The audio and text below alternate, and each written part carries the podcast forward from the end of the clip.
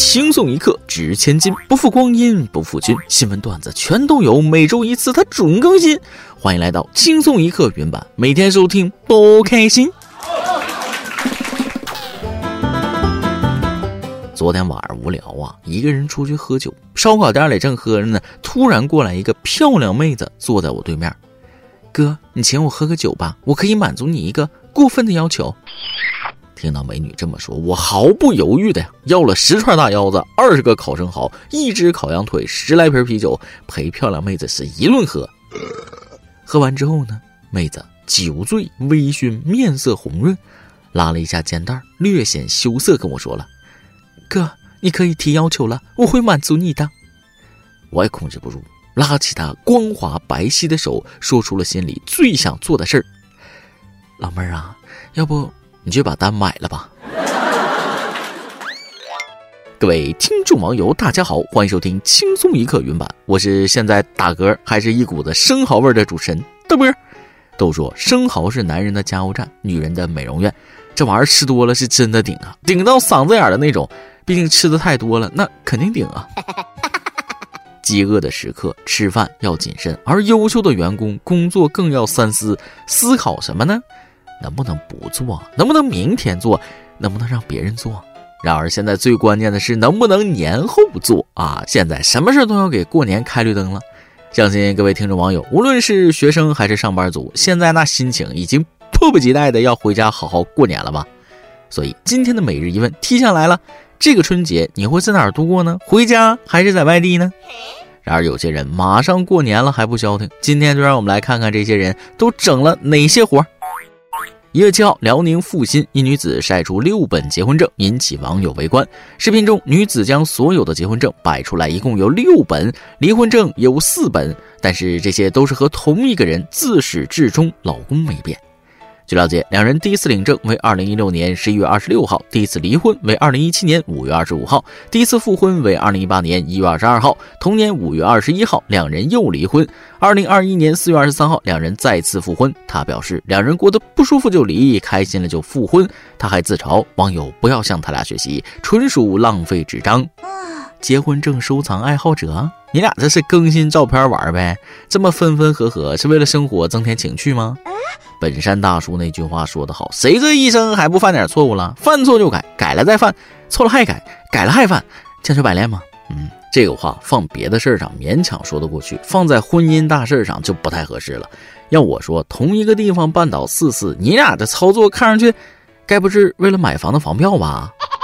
虽然有点浪费纸张的感觉，但也侧面说明了辽宁阜新这个地方离婚比较容易，而且结婚证质量越来越好了啊！真是从细节出发，为群众的终身大事做考虑，给赞一个！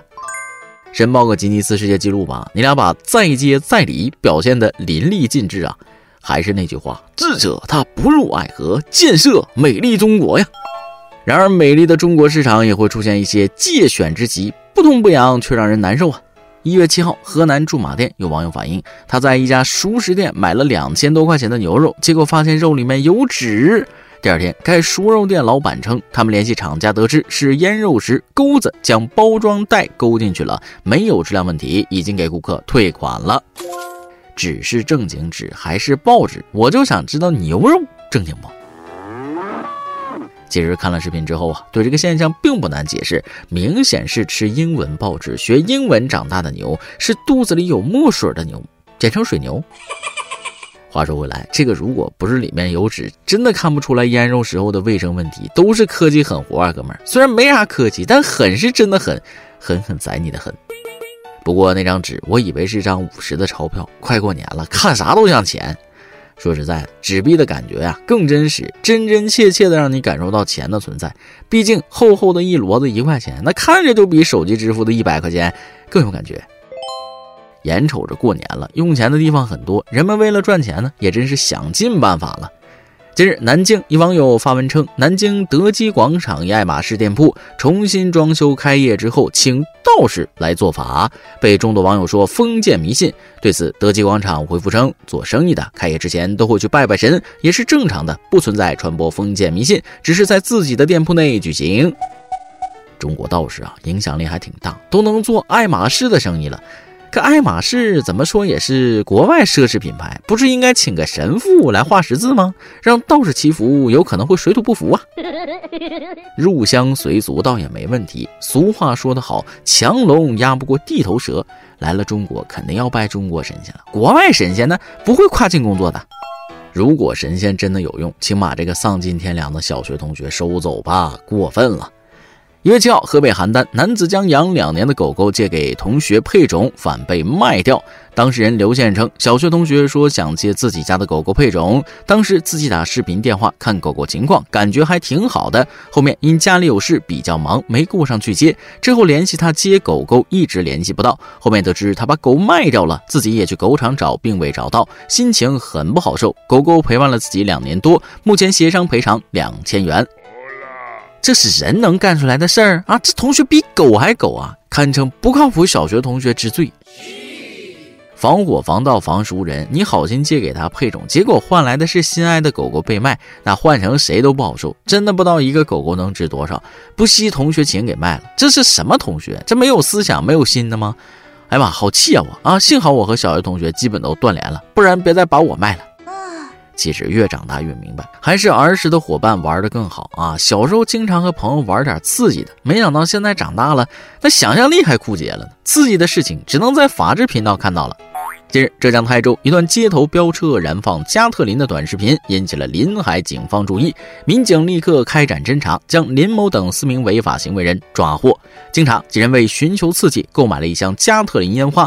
林某驾车途中将烟花伸出窗外燃放，殊不知被路人拍成短视频传到网上。目前，林某等四人均被处以行政处罚。依我看呢，这就存在明显的侥幸心理，被抓了很后悔，没被抓呢爽歪歪。加油呀你们！出来要是不吸取教训，接着作，那下次争取把自己车点了。这次就安心在里边过年吧，最长的过完年就可以出来了，至少呢元宵没错过。我明确表示不支持这种行为，但是烟花挺好看啊。俗话说得好，作得紧，死得快。该禁的不是烟花，是一种不恰当的行为。可以在适当的地方正确使用烟花就好了。这要是没拿好掉车里，那是不是当场烤肉了？只能说日子过得太舒坦了，非得整点事儿。且不说是不是违法，那人身安全最重要。网上都爆出来多少了？开个车放烟花，那最后车都着了，你说吓人不吓人？聪明人要学会做明智的事，但有些人的事儿啊，让人叹为观止，还能这么着呢？近日，河南许昌法院公开一起案件：王先生和李女士通过网恋平台认识，几天后两人见面，并开始同居谈婚论嫁。同居期间，王先生将原本为前女友购买的七十余克三金给付李女士，并通过支付宝向其转款一万元。四天后，王先生提出分手，要求李女士退还三金和钱款。法院审理后认为，王先生给付的三金属于以缔结婚姻关系为条件的赠与，属于彩礼的一种。考虑到双方相处的时间仅为四天，微信聊天中多次涉及彩礼事项，且一万元的数额较大，与三金的给付发生在同一天，可以推断出具有彩礼的性质，应属于附条件的赠与。缔结婚姻关系的条件不成就时，李女士应当予以返还，故判决李女士向王先生返还一万元，并返还七十余克三金的同等价款。这件事儿啊，不禁让我想到一个对联：铁打的三金，流水的女友，横批白嫖到老啊。原本为前女友买的三金，给了现女友又要回来，这点破彩礼倒是小，没人注意到这男的打法律擦边球打上瘾了吗？一份彩礼循环利用，还得留给下一任女友，是不是？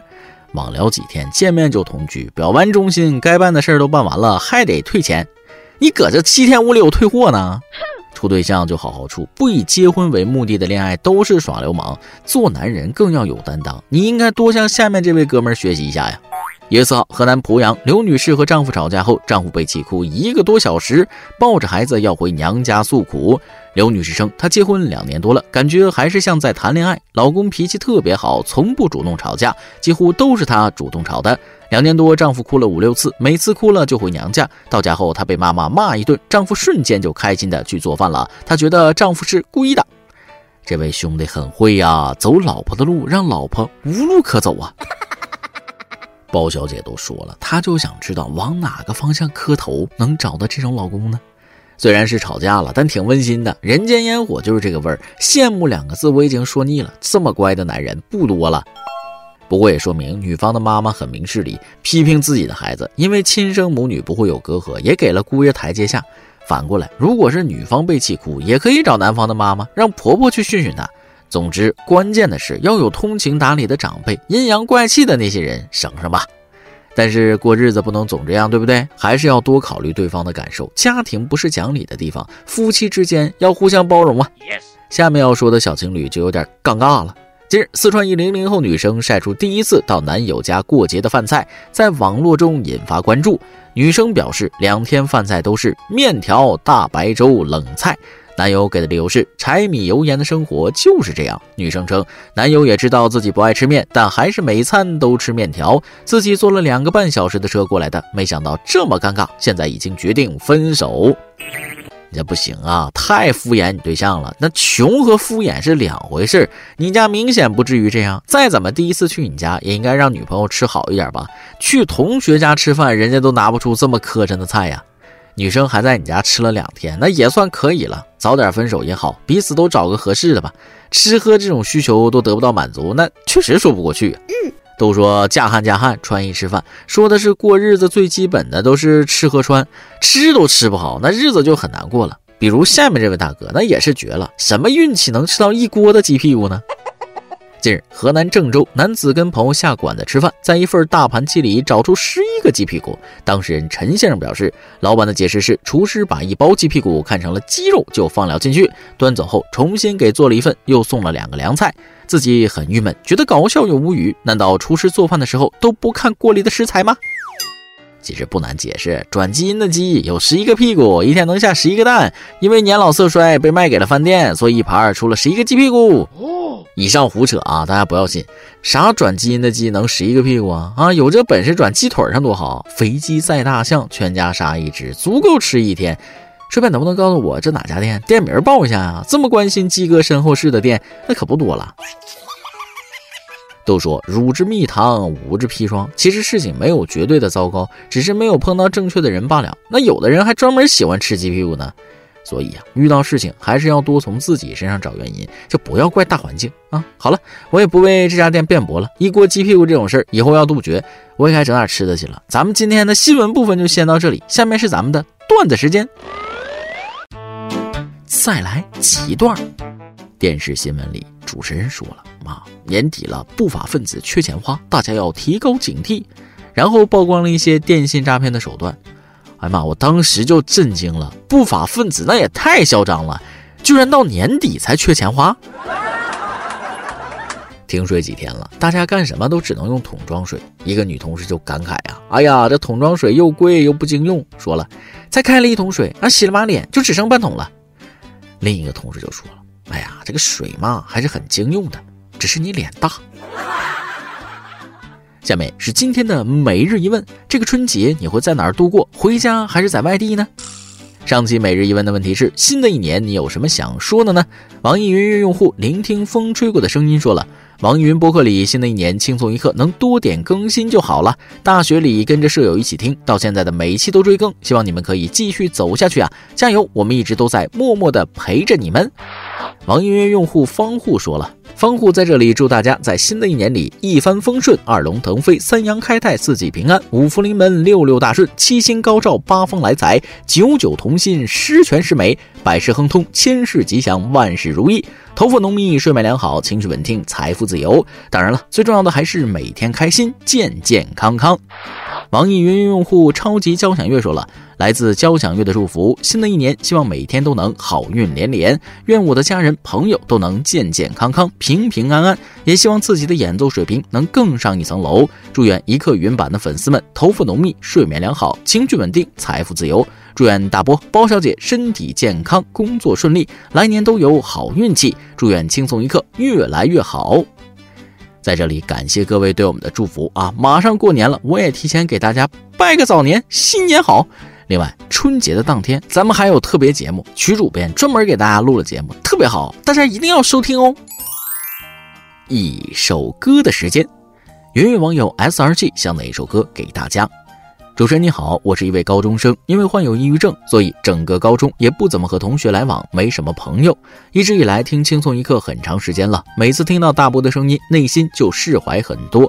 大波对我来说真的是最好的朋友了，一直以来都是大波祝我们头发浓密、睡眠良好、财富自由。这一次，我想祝大波一次头发浓密、睡眠良好、财富自由，也希望能点一首《夜空中最亮的星》，给自己和大波以及所有听众，祝大家都能像歌中写的那样，充满希望，积极生活。这位同学啊，其实抑郁症在很多人眼里只是想开点这么简单，但是对于真正有抑郁症的人，那远远不是这么简单。现在你正处于高中阶段，生活本身也很单调乏味、压抑啊！十分荣幸，轻松一刻能成为你减压的一种方式，也希望真的对你能有一定的帮助。在这里，这首歌就送给你，希望你早日康复，每天心情都能美美哒。以上就是今天的网易轻松一刻，由电台主播讲当地原汁原味的方言播轻松一刻，并在网易和地方电台同步播出吗？请联系每日轻松一刻工作室，将您的简介和录音小样发送至 i love 曲艺 at 幺六三点 com。老规矩，祝大家都能头发浓密、睡眠良好、情绪稳定、财富自由。我是嘚儿，咱们下期再会，拜拜。夜空中最亮的星。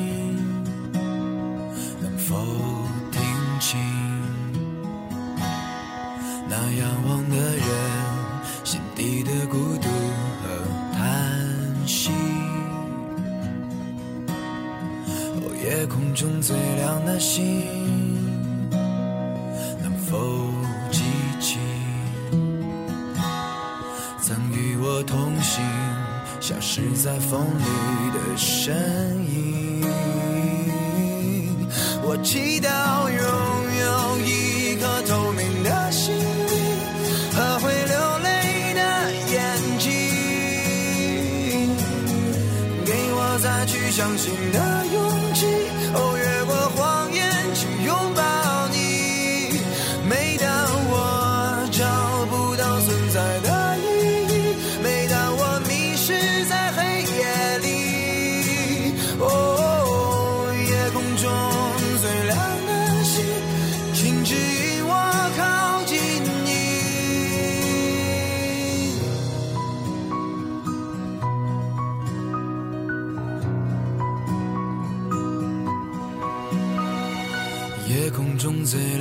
亮的星，是否知道曾与我同行的身影，如今在哪里？哦，夜空中最亮的星，是否在意？是等太阳升起？还是意外先来临，